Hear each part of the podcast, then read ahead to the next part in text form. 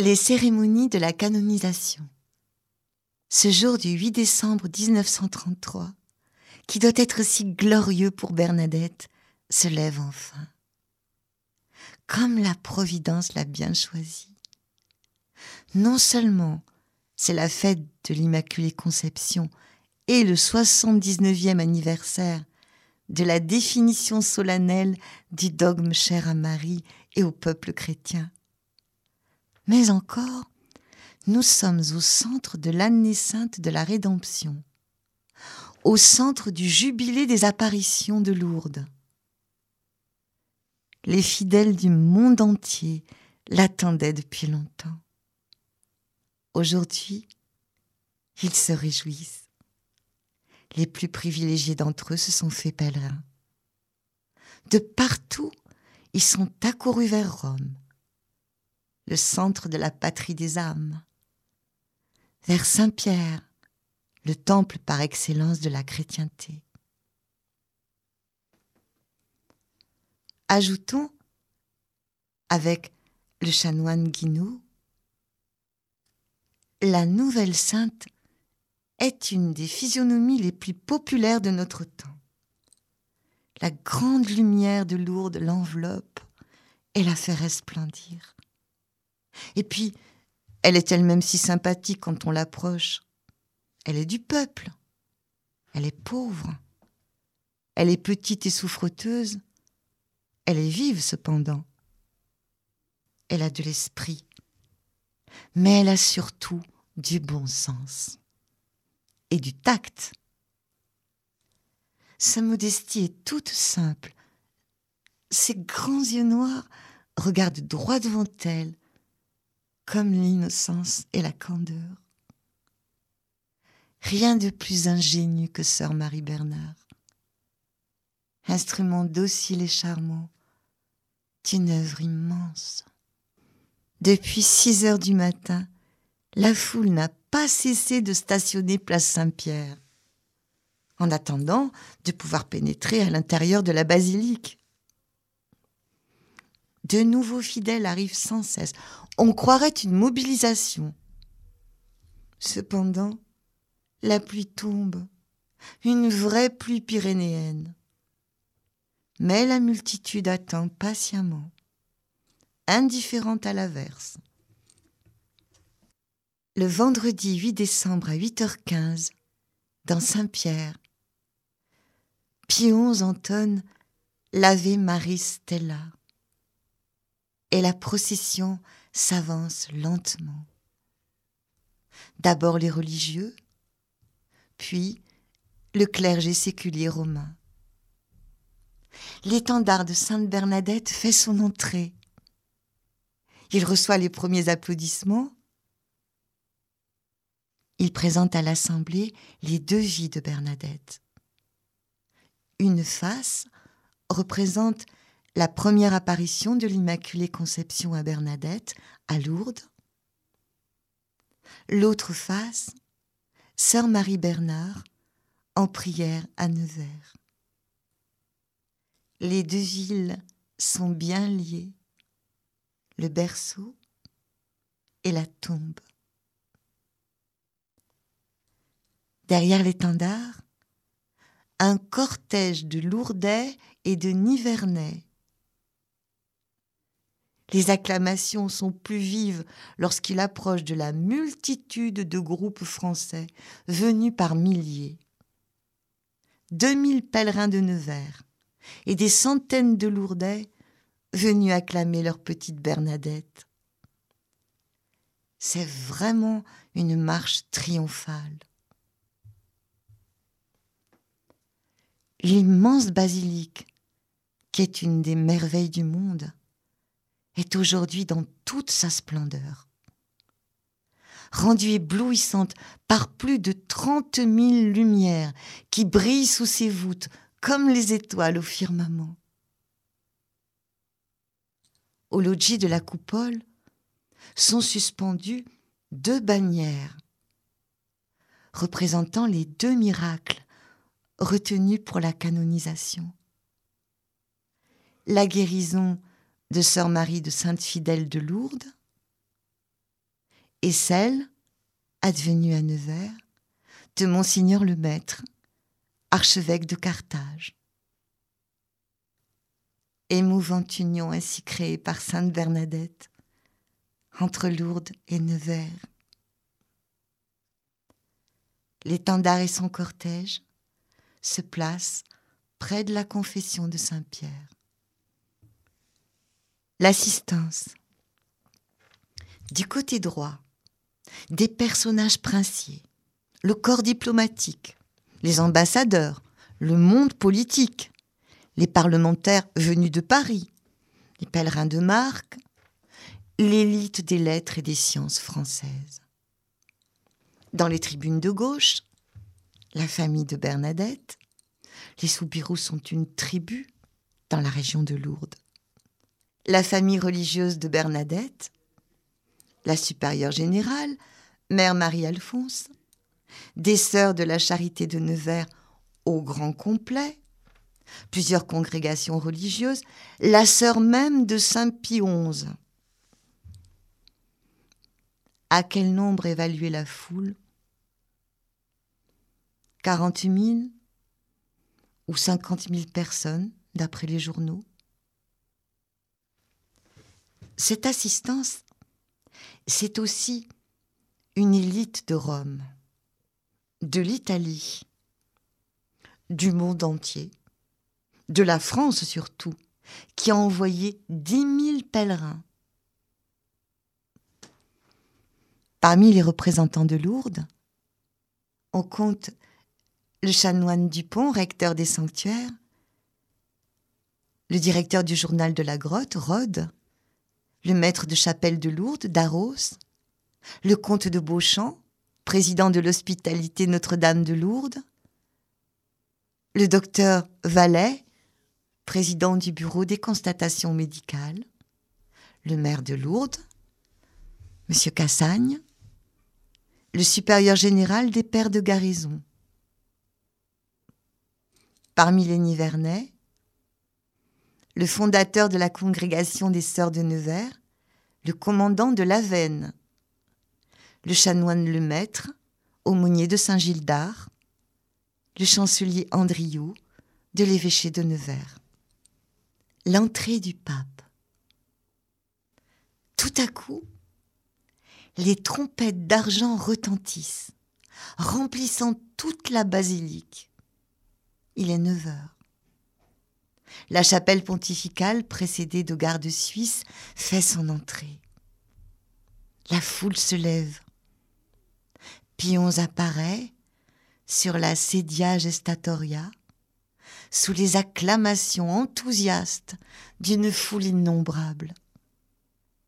Devant lui marchent plus de 80 évêques et archevêques, dont Monseigneur Flynn, évêque de Nevers, Monseigneur Gerlier, évêque de Tarbes et Lourdes, Monseigneur le Maître, archevêque de Carthage, vivant représentant d'un des deux miracles attribués à Bernadette.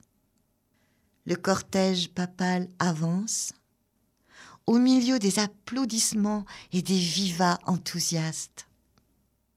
La cérémonie de canonisation le pape prend place à la confession, alors qu'éclate le Tues Petrus. Et la cérémonie de canonisation peut alors commencer.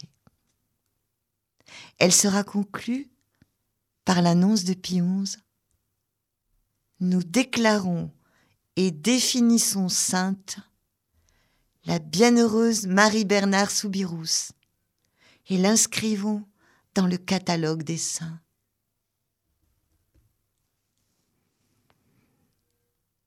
À l'issue de la proclamation du décret de canonisation, la cérémonie se poursuit dans une splendeur incomparable.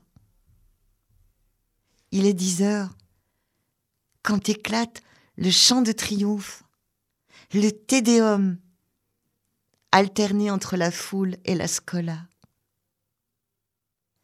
les cloches de Saint-Pierre et de la ville éternelle sonnent de toute leur force.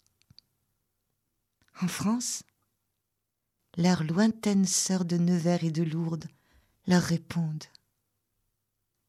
La bonne nouvelle qu'elles annoncent remplit les cœurs d'allégresse. Enfin, à 10h10, après que pour la première fois s'est fait entendre Ora pro nobis Sancta Maria Bernarda, Pie XI récite l'oraison de la nouvelle sainte. La bénédiction apostolique donnée solennellement termine la partie essentielle de la canonisation.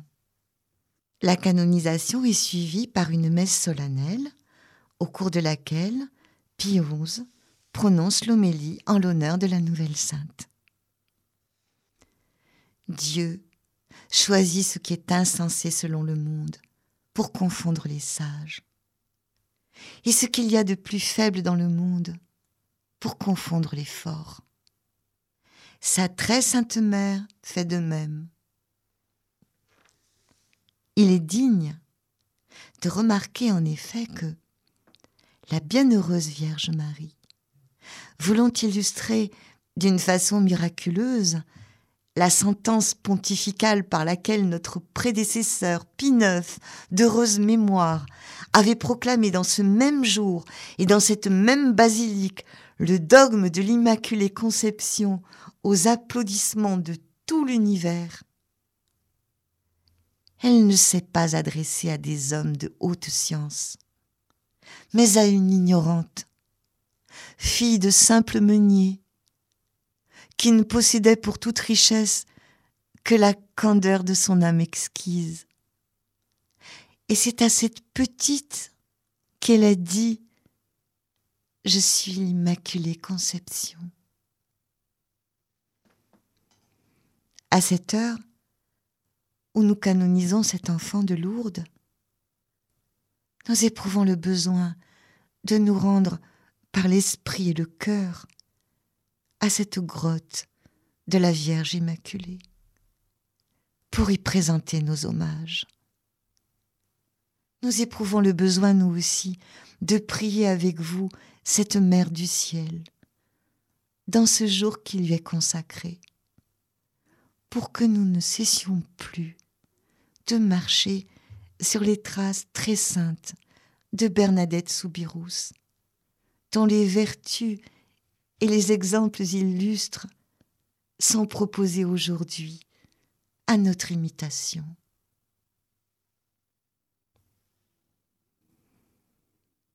Il était à peu près onze heures lorsque commença la messe papale. Elle ne devait s'achever que vers seize heures, dit-on. L'audience pontificale des pèlerins français.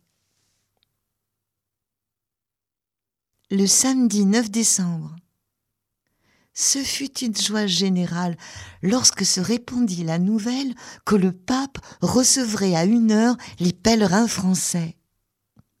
Des milliers de personnes s'entassent dans la salle des béatifications.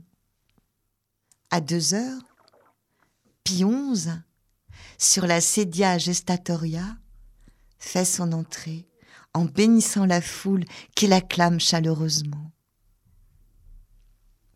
Très cher fils, nous avons déjà vu de bien belles choses dans cette salle, mais jamais de plus belles qu'à l'occasion de l'exaltation de l'humble et modeste enfant de Lourdes, Sainte Bernadette.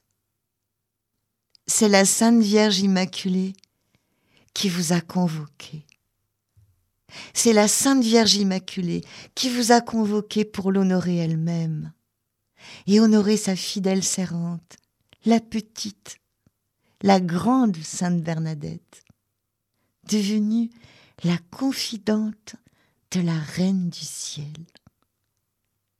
Et pourtant, par quelle vicissitude n'a-t-elle pas passé De la très grande obscurité à la splendeur de la gloire, de la petite maison de Lourdes à la grotte de Massabielle, devenue l'un des centres du monde, de la vie religieuse à la gloire des saints.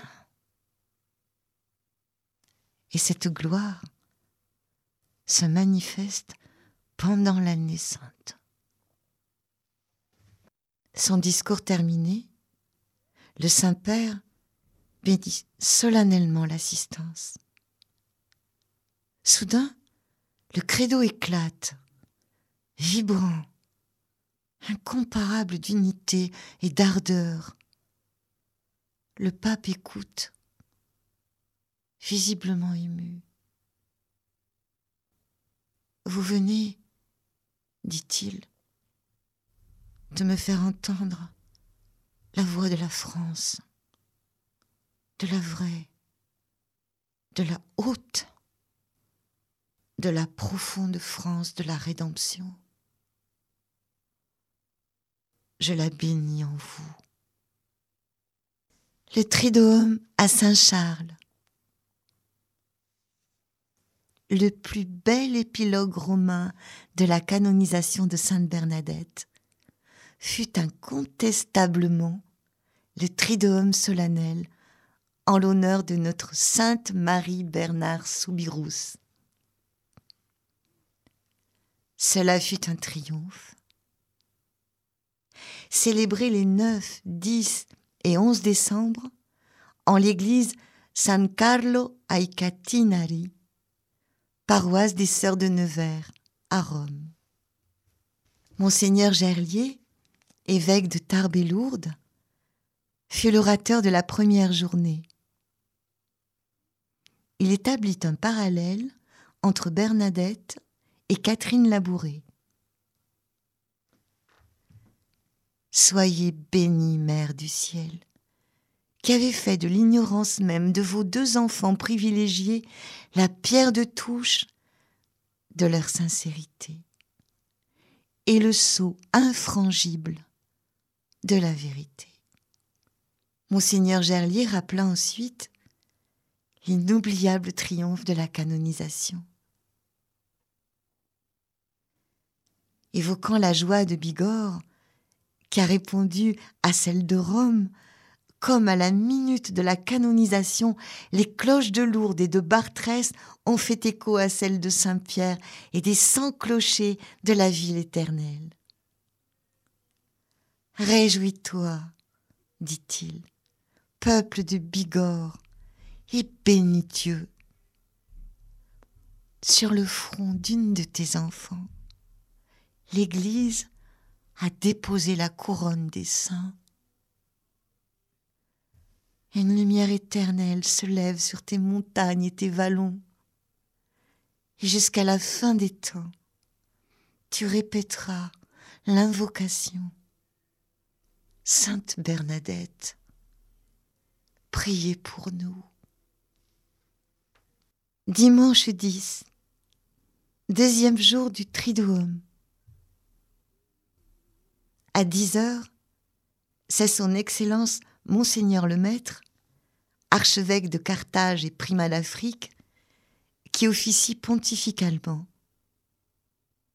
En le voyant monter à l'autel si alerte et si vivant, on ne peut se rappeler sans émotion que l'éminent prélat, aujourd'hui si actif, fut miraculeusement guéri par Bernadette à Saint-Gildard le 3 août 1925, à la première cérémonie du Triduum qui suivit la béatification à Nevers. C'était le transfert dans la chapelle de la chasse de la nouvelle bienheureuse Sœur Marie Bernard. À 17h, ce même dimanche, le panégyrique de Monseigneur Flynn fut une émouvante méditation sur Bernadette à Nevers. L'évêque de Nevers présenta en sœur Marie Bernard la messagère de la pénitence et de la prière pour les pécheurs, tant à Lourdes qu'à Nevers.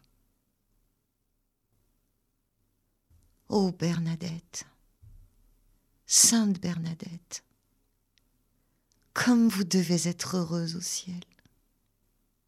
c'est le pape, c'est l'Église entière qui chaque jour fait écho au message de la Vierge.